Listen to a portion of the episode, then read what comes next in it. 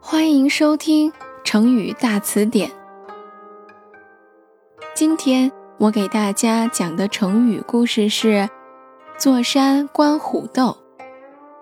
坐山观虎斗。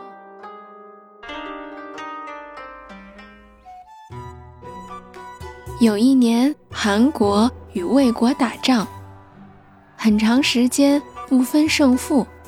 秦惠王打算派兵援助。他想听听大臣们的意见。陈轸说：“从前有个叫卞庄子的人，看见两只老虎，就想举剑刺杀它们。旁边的人劝他说：‘你不必忙，你看两只老虎在吃牛，一会儿把牛吃光了，它们必然会争夺，由争夺而引起搏斗。’”结果大虎受伤，小虎死亡。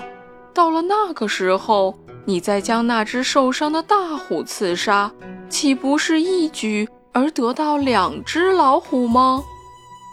哦，秦惠王恍然大悟，你的意思是说，先让韩国和魏国打一阵子，等着一个大败，另一个受损时，我再出兵讨伐。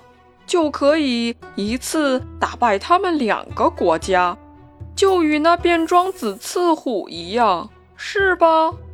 陈轸点点头，说道：“正是这样。”秦惠王采纳了陈轸的意见，真的获得了胜利。